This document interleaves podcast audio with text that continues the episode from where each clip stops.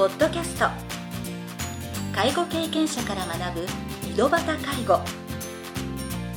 この番組では親の介護を乗り越えた方や実際に現在介護をしている方また医療や介護サービスを提供している事業所の方々をお招きしゲストの方々に介護をする中で学んだことなどをお伺いします。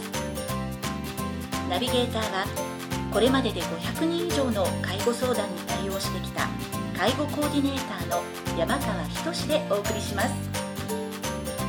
それでは今回の番組をお楽しみください。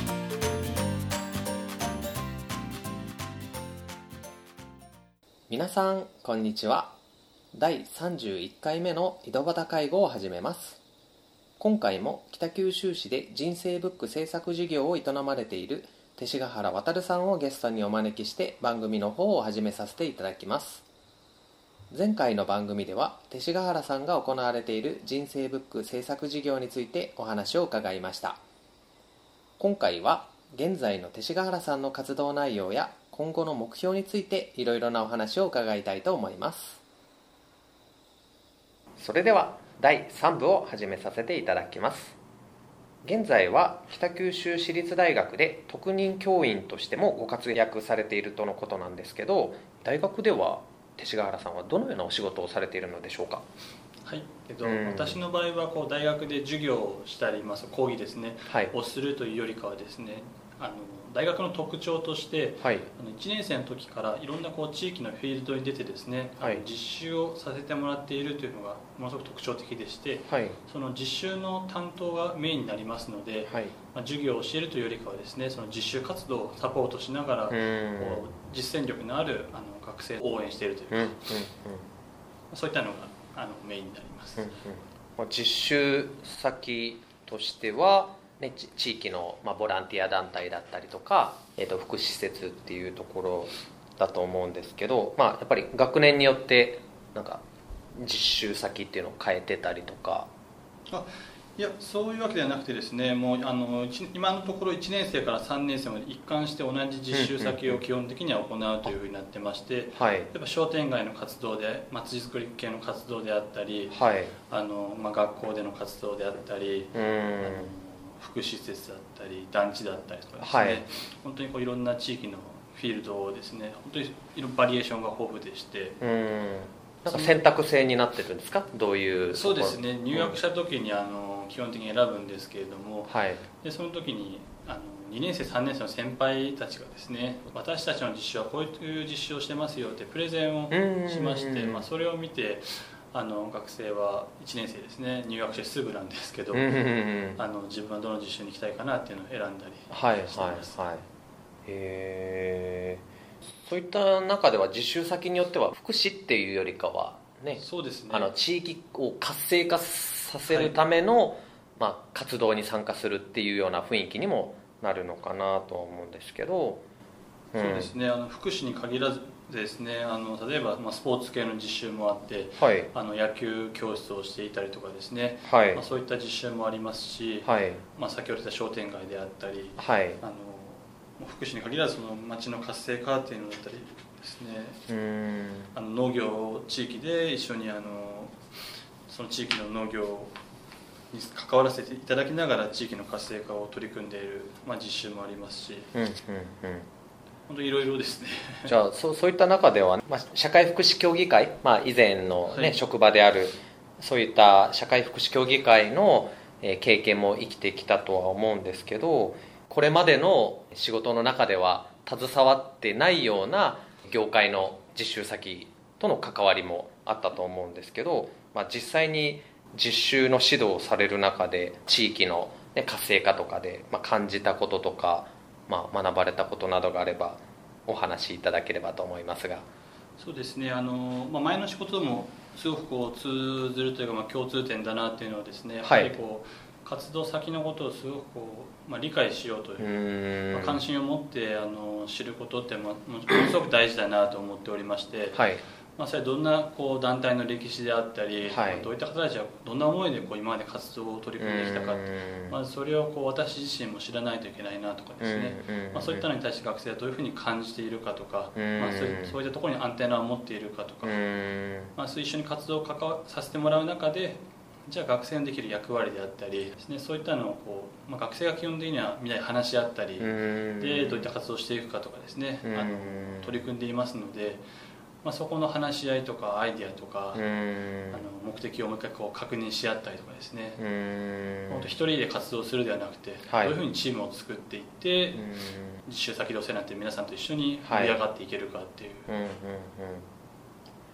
まあなんかあのね実際にはまあ学生さんを指導する立場だけど、まあ、実際に地域と関わる中でお話を聞いてると感じるのは勅使河原さん自身もなんかいろいろな学びがあるのかなっていうふうな、ね、仕事なのかなと思います。うん。それではあの最後にですね勅使河原さんの今後の目標などをお話しいただければと思います。と私の今後のあの目標はですね、まあ、一つ今人生ブックを取り組んでいますので、うん。うんはい。この人生ブックをもっともっといろんな人に届けていきながら、こう自分の人生を振り返るって悪いことじゃないなっていうふうにですね、うん。あの前向きに捉えてでこれの人生どう歩みたいかっていうもうよりこう主体的になれるような、うん。なんかそういったこう人生ブックを作るだけじゃなくて、はい。まあ、ちょっとお話ししたりとかですね、うん。写真整理講座を開いたり、自分の生き方ノートみたいな自分の人生をまとめるみたいななんかはい。そういったいろんなこう多方面にあうん。の広げていきたいなっていうのが一つあるのとはい。もう一つはあの社会福祉士私社会福祉士なんですけど、はい。